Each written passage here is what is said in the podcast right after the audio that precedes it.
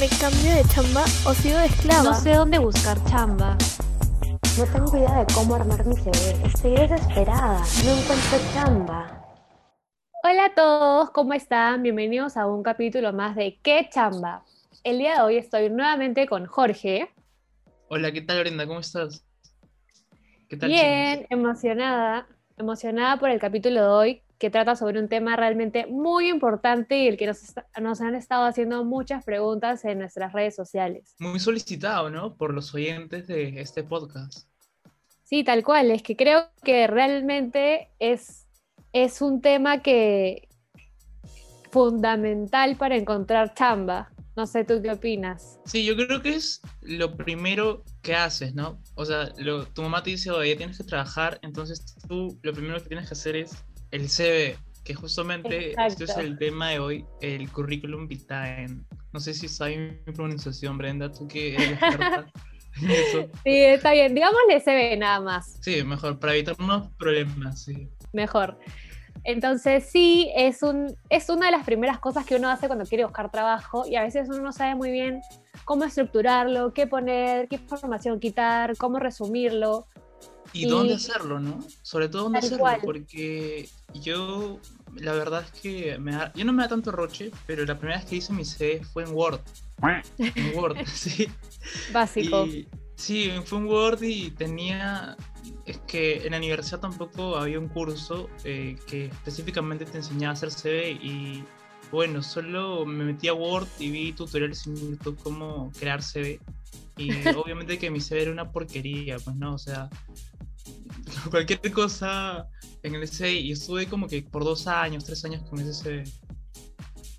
Pero en verdad, eh, mm, depende, ¿ah? porque de hecho mi CV, el actual que tengo, eh, es de Word y no está tan mal. Creo que al comienzo sí, uno de los problemas tal vez no sea si es en Word o no, sino que no sabes cómo poner la información, este, o tienes un montón de páginas y, y no es la voz, ¿no?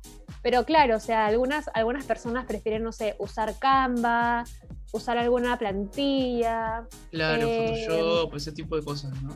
Exacto, este, para darle como un diseño único a su CV y que pueda de alguna forma como resaltar. ¿Tú qué opinas eh, respecto a eso también, no? Porque mucha gente dice, no, prefiero que mi CV sea sobrio porque si no me van a filtrar. Otros dicen, no, mi CV tiene que ser una representación de mi creatividad. ¿Tú qué opinas? Mira, yo en realidad tenía mi CV de Word hasta hace un año, cuando mi pareja ese entonces me dijo, deja ver tu CV, porque estábamos postulando, y su CV estaba hecho en Illustrator, así, con link y todo, de su página web, y mi CV era como Word, ¿entiendes? Y tenía creo que cinco líneas, una cosa así media rara. ¿Qué le pasa a ese bueno, lo que hice fue copiarme de su CV y hacerlo tal Cambiar la info. Claro. Claro. Calcarlo, por así decirlo, ¿no? Sí, o sea, creo que a pesar de las diferencias que puedes tener igual entre una, una carrera y otra, en cuanto a tu CV, siempre hay puntos claves que tienes que tener, ¿no? Por ejemplo, bueno, la experiencia previa, este, y muy importante para mí, en base a mi experiencia, poner actividades extracurriculares. Porque de hecho cuando me, sirvió en, una entrevista de trabajo que, en la que era, estaba postulando para practicante y no tenía mucha experiencia laboral, que ellos sepan que yo hacía diferentes cosas y cuáles eran mis intereses, qué me gustaba hacer y, y les dio de cierta forma algunas algunas ideas de qué habilidades yo tenía también, ¿no? Sí, yo creo que eso te puede ayudar mucho, ¿no? Pero también depende, es que yo siento que hablar de CV para la carrera de comunicaciones es muy, pero muy amplio, porque también hay especialidades, eh, por ejemplo, eh, no sé, este, artes visuales en las que yo creo que no te pienses si no te piden un portafolio, ¿no? Claro, sí, toma más relevancia un poco eh, tu experiencia a nivel creativa, ¿no? Videos, fotos, trabajos de la universidad, en el caso de que todavía no tengas experiencia laboral, por ejemplo. Sí, y eso abarca mucho en realidad, porque trabajar un portafolio, al menos yo también yo tengo un portafolio y me tomó mucho más tiempo que hacer un CV, porque tienes que escoger de todos tus proyectos unos cuantos. Eh, bueno, al menos meter todo eso y comprimirlo en una página web, pues, ¿no? Sí, tal cual, para que tenga también fácil acceso la persona que te va a reclutar. Bueno, después de nuestro último capítulo, nuestros seguidores tenían muchísimas dudas sobre este tema, así que decidimos invitar a nuestra aliada favorita, Noelia, reclutadora de Interbank, para aclarar em, varias de sus dudas. Hola, ¿qué tal Noelia? ¿Qué tal? ¿Cómo estás? Hola chicos, ¿qué tal? Muchas gracias nuevamente. Feliz de poder ayudarlos. Un gusto tenerte aquí con nosotros, porque hoy día sí necesitamos de tu expertise justamente para, para aclararnos un poco la mente respecto a algunos puntos que tenemos que tener en cuenta para armar un CV realmente potente. Sí, mucha ayuda en el CV, que creo que es una de las partes más importantes cuando postulas un puesto, pues, ¿no? Sí, también, digamos, es uno de los filtros más pesados, ¿no? De parte de vista de un reclutador. Me imagino, porque tienes que revisar a detalle muchísima información y te llegan en cantidad. Entonces también es un poco cómo resaltar em, de, los demás, ¿no? Y un poco por ahí queremos hacerte la primera pregunta. Porque aquí Jorge y yo estábamos que debatíamos sobre si te sirve de alguna forma em, que tu CV tenga un diseño creativo, colorido, distinto, o em, los reclutadores prefieren un CV sobrio porque al final el diseño no importa tanto. ¿Tú qué opinas? Eh, a ver, un poco de repente de, de, contexto quizás para la situación. ¿ya? Em, el filtro curricular es uno de los más complejos para un reclutador porque para una posición en general puede recibir más de 200 a 500 CVs. Entonces, en realidad, a detalle, uno no lo va a ver mucho. En, estadísticas, digamos, un reclutador no va a ver tu CV por más de 7 segundos. Entonces, sí tienes que causar impacto en detalles en específico y en cuanto al diseño, en realidad, tiene que ser bastante amigable a la vista, ¿no? O sea, yo tengo que encontrar las cosas en específico súper rápido, justamente porque no me voy a tomar mucho tiempo en leerlo.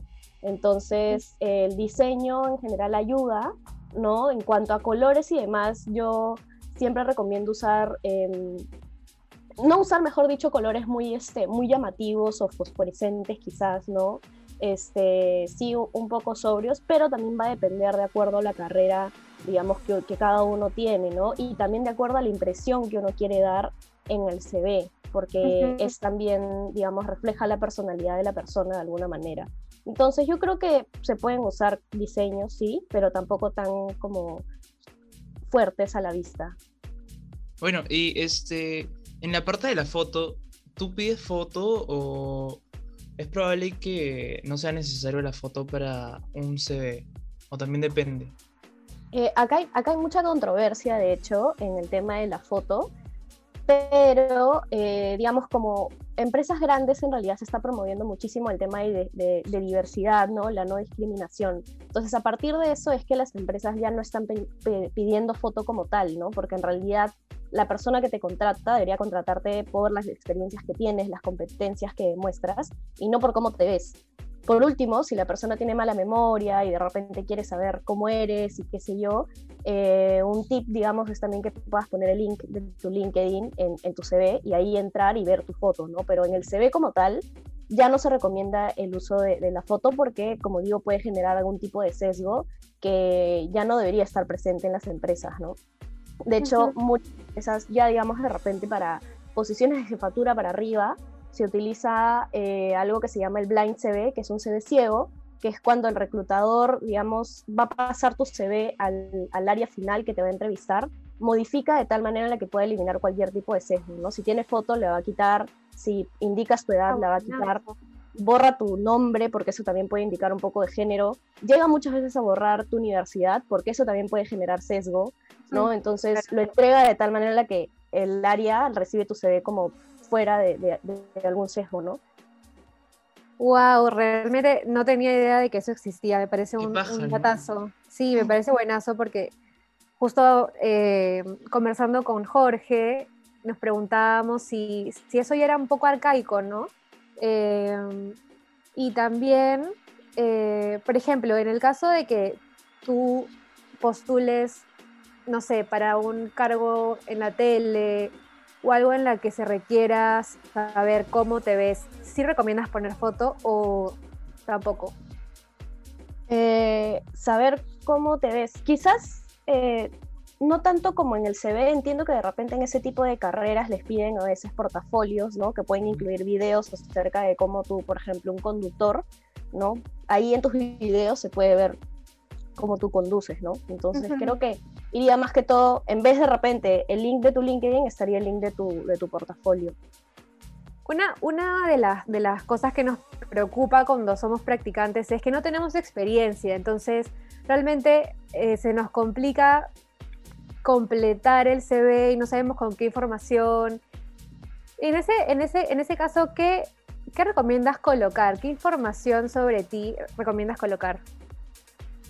Ya, ahí es súper importante que puedas poner las actividades extracurriculares que hayas hecho, ¿no? Si de repente practicas algún deporte, pero de manera competitiva, ¿no? Si perteneces de repente a alguna selección de la universidad, o si incluso también en el colegio estuviste, digamos, en lo que se conoce como la decore también, ¿no?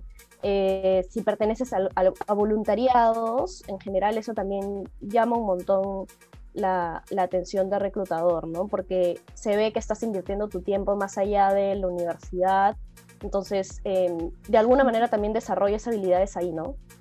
Claro, las habilidades blandas, digamos. Sí. Ah, qué paja, no, no sabía de que también se podía poner como que las cosas que hiciste antes de ingresar a la universidad, ¿no? Como lo dijiste, el ADECOR y este tipo de cosas. También supongo que va como amoldado a qué área va, pues, ¿no? Sí, definitivamente, ¿no? Este, de hecho, por ejemplo, eh, a ver, no sé, de manera personal, este, yo pertenecía a una iglesia en la, que, en la que yo era como ponente en muchas charlas, ¿no? Entonces eso, por ejemplo, desarrolló en mí mucho liderazgo porque daba charlas a más de, a más de 50 jóvenes, este, también desarrollo oratoria, ¿no? Entonces, como a partir de cositas así es que uno puede sacar varias, varias competencias que de repente no lo has desarrollado en una experiencia laboral, pero sí en otras áreas, ¿no? Dicen algo de ti, claro.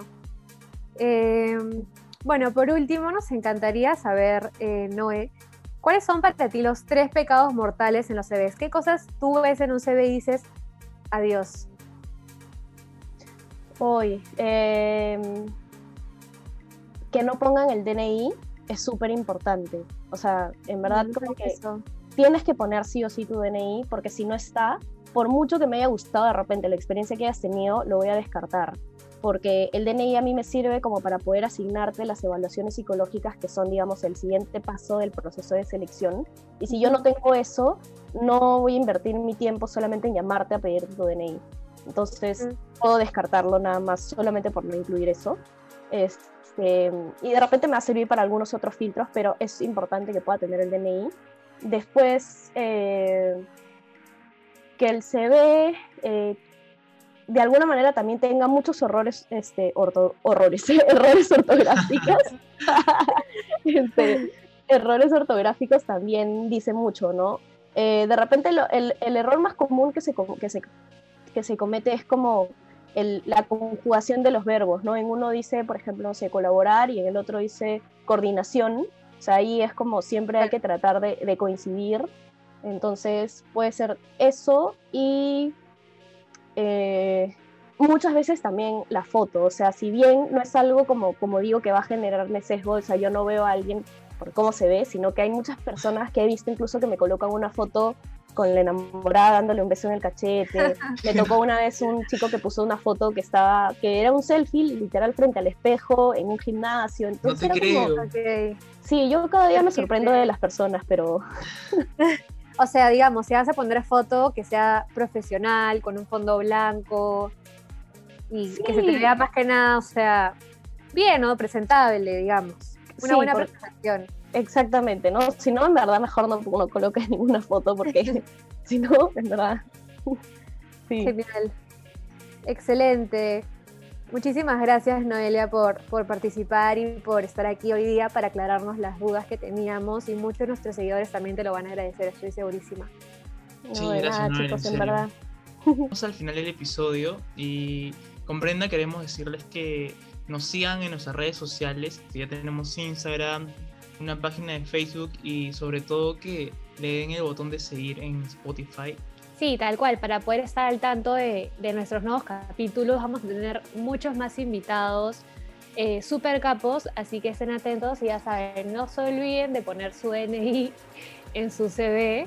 Y también quitarle la foto, si es que es el caso. Ya saben, nada de poner su foto en el gym. Así que gracias por escucharnos y hasta la próxima. Chao chicos, cuídense.